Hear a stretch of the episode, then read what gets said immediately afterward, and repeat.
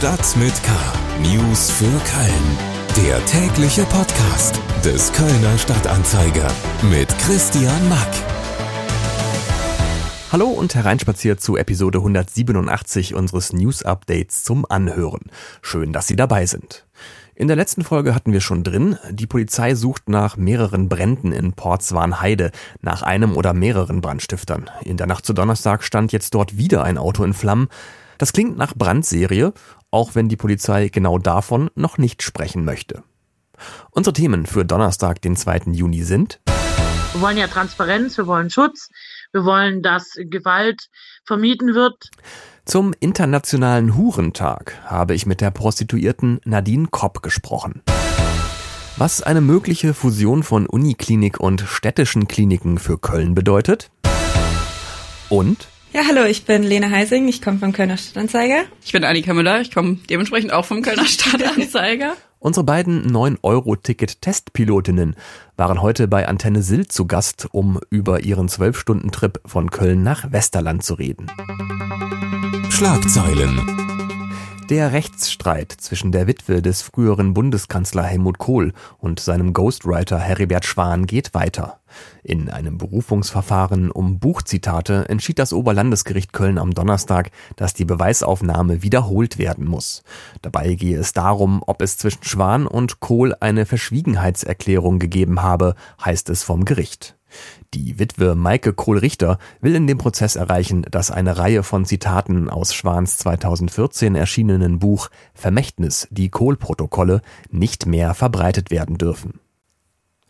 Wiedereröffnung zum 65. Geburtstag. Nach fünf Jahren Sanierungszeit kommt mit dem Parkcafé in Deutz ein Kölner Denkmal zurück. Das 1957 zur Bundesgartenschau gebaute, denkmalgeschützte Café stand 40 Jahre lang leer und ist zuletzt für fast 6 Millionen Euro saniert worden. Ende Juli soll das Café für das Publikum eröffnet werden und rund 1000 Plätze bieten. Über die Pfingsttage ist bereits ein Testbetrieb geplant. Auch der Kiosk-Pavillon vor dem Café soll dann verschwunden sein. Die Fans des ersten FC Köln haben ihren Spieler der Saison gewählt. Auf Platz 1 in der Fangunst landete Stürmer Anthony Modest. Er bekam bei einer Umfrage des Vereins mehr als 33 Prozent der Stimmen. Knapp dahinter auf Platz 2 landete FC-Keeper Marvin Schwäbe mit rund 27 Prozent. Sali Özcan, der nach seiner starken Saison in Köln bereits von Borussia Dortmund unter Vertrag genommen wurde, kommt laut der Umfrage auf 14 Prozent aller abgegebenen Stimmen und ist damit Dritter. Noch mehr Nachrichten finden Sie auf ksta.de und in der KSTA Nachrichten-App. Weitere spannende Hintergründe rund um Köln gibt's jetzt etwas ausführlicher. Köln. Heute ist Internationaler Hurentag. Sie hören richtig, Hurentag. Diesen inoffiziellen Gedenktag gibt es seit 1976. Er geht darauf zurück, dass im Jahr zuvor mehr als 100 Prostituierte eine Kirche in Lyon in Frankreich besetzt hatten, um auf ihre ausbeuterischen Lebens- und Arbeitsbedingungen aufmerksam zu machen. Zwar leben wir fast 50 Jahre nach der Kirchenbesetzung von Lyon in aufgeklärteren, liberaleren Zeiten, trotzdem ist Sexarbeit immer noch mit einem großen gesellschaftlichen Stigma belegt. Zugeschaltet ist mir jetzt die auch in Köln arbeitende Prostituierte und Aktivistin Nadine Kopp, auch bekannt als Bibi Drall. Hallo Frau Kopp. Hallihallo. Ähm, aus Ihrer Sicht, warum ist so ein Gedenktag wie der Internationale Hurentag auch heute noch wichtig? Ähm, aufgrund von den ganzen Stigmen und so weiter finde ich das einfach gut, dass wir diesen Hurentag einfach haben, damit wir einfach ein, ähm, sozusagen, um ein Gehör zu finden. Äh, man spricht ja immer auch vom ältesten Gewerbe der Welt. Und ich denke, dass gerade deswegen, ähm, ja, wir einfach auch einfach einen Tag haben, um einfach äh, im Thema zu bleiben. Hm. Genau. Ähm, Sexarbeit ist jetzt nicht gerade ein klassischer Ausbildungsberuf.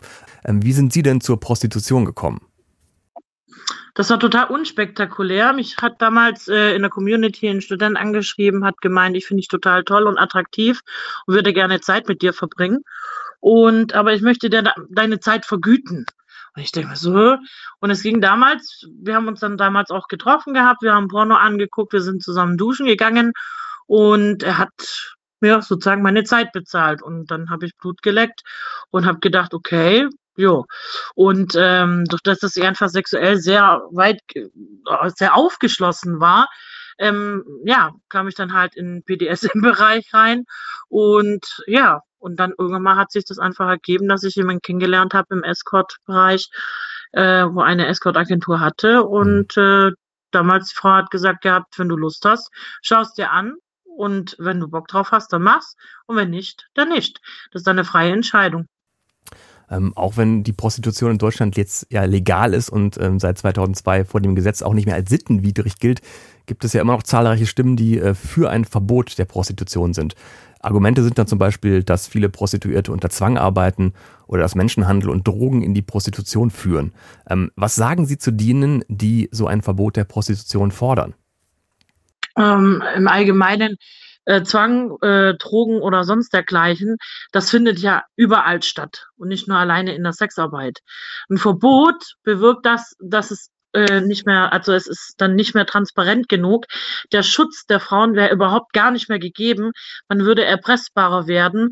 Und ähm, ja, es, es ist ja halt drastisch. Also und außerdem würden wir nicht mehr den, den modernen Fortschritt weiterkommen, sondern wir würden ja ins äh, ja, in die 80er verfallen sozusagen. Hm. Und ähm, das, das würde ja nichts bringen. Wir wollen ja Transparenz, wir wollen Schutz, wir wollen, dass Gewalt vermieden wird.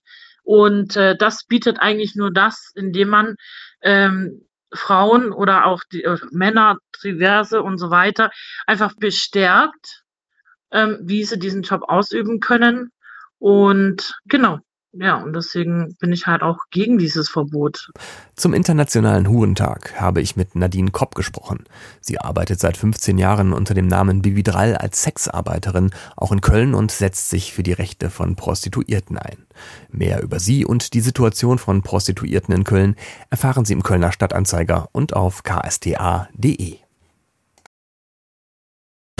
Gesundheit Intensivpflegerinnen und Pfleger streiken weiterhin für bessere Arbeitsbedingungen, während Pläne im Raum stehen, die städtischen Kliniken mit der Uniklinik zusammenzulegen, woraus so eine Art Superklinik für Köln entstehen könnte. Ganz schön was los also gerade im Bereich Gesundheitsversorgung in der Stadt Köln, auch wenn beide Themen nicht in direktem Zusammenhang miteinander stehen. Zugeschaltet ist mir jetzt Paul Groß aus unserer Lokalredaktion. Hallo Paul. Hallo Christian. Lass uns auf die Idee der Verschmelzung von Uniklinik mit den städtischen Krankenhäusern in Köln schauen. Ähm, was steckt hinter dieser Idee?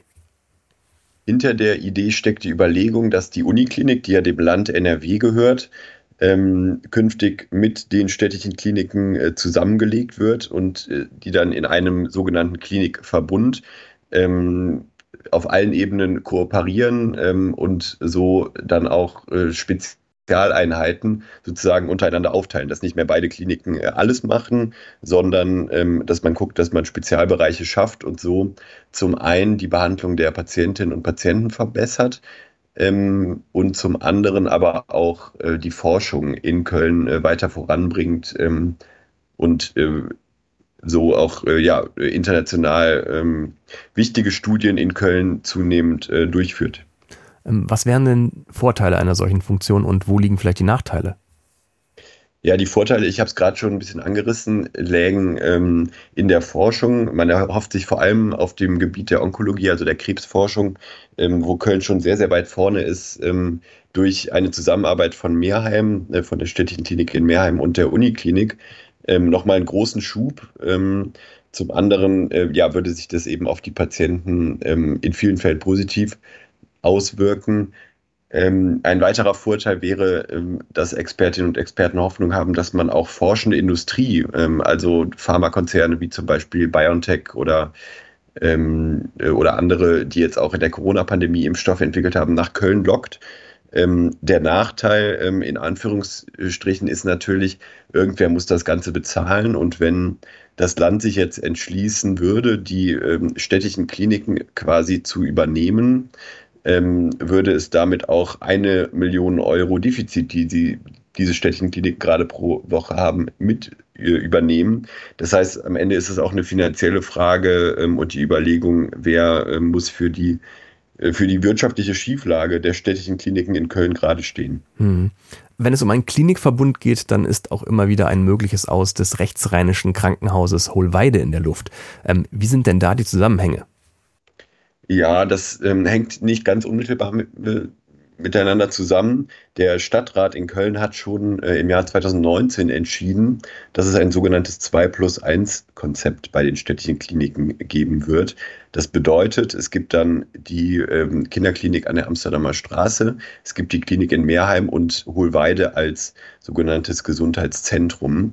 Die Frage ist also im Prinzip, wer dieses Konzept jetzt umsetzt. Ob das die Stadt alleine macht, ob das eventuell sogar private Investoren mitmachen oder ob es eben ähm, das Land über die Fusion mit der Uniklinik ähm, macht. Ähm, es ist aber natürlich schon so, dass die Uniklinik ein Interesse daran hätte, Stationen von Hohlweide nach Meerheim zu verlegen, um da vieles zu bündeln. Das bedeutet, mittelbar hängt es miteinander zusammen, aber ähm, es ist jetzt keineswegs gleichzusetzen, die Klinikfusion mit dem Aus für das Krankenhaus Hohlweide. Paul Groß aus unserer Lokalredaktion über die Aussichten einer Fusion von Uniklinik und städtischen Kliniken zu einer Art neuen Superklinik. Alle Infos dazu lesen Sie im Kölner Stadtanzeiger und auf ksda.de. Freizeit. Gestern war ja Start des von vielen lang herbeigesehnten 9-Euro-Tickets, mit dem man bundesweit ÖPNV und Nahverkehr fahren kann.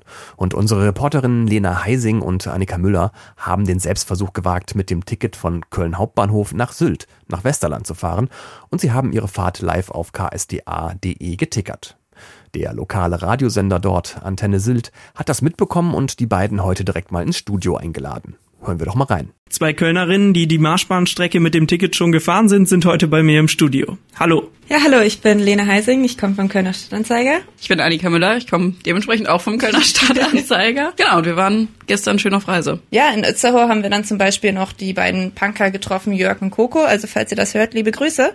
Und die beiden haben halt beschlossen, dass sie halt ganz typisch mit dem 9-Euro-Ticket jetzt ein kleines Punker-Treffen auf Sylt machen möchten. Ich glaube, die saßen auch gestern hier am Strand. Da haben wir nämlich noch ein paar Leute beobachtet, wie sie ein kleines Lagerfeuer gemacht haben am Strand. Ich weiß ja gar nicht, ob man das darf. Ich schätze mal eher nicht. Ja, sowas. Die ganze Fahrt im Ticker können Sie auch nochmal nachlesen auf ksda.de und damit sind wir auch schon wieder durch für heute mit Stadt mit K. Alle Themen der Sendung gibt's wie immer als Links in den Show Notes. Mein Name ist Christian Mack, machen Sie es gut und bis bald. Stadt mit K. News für Köln. Der tägliche Podcast.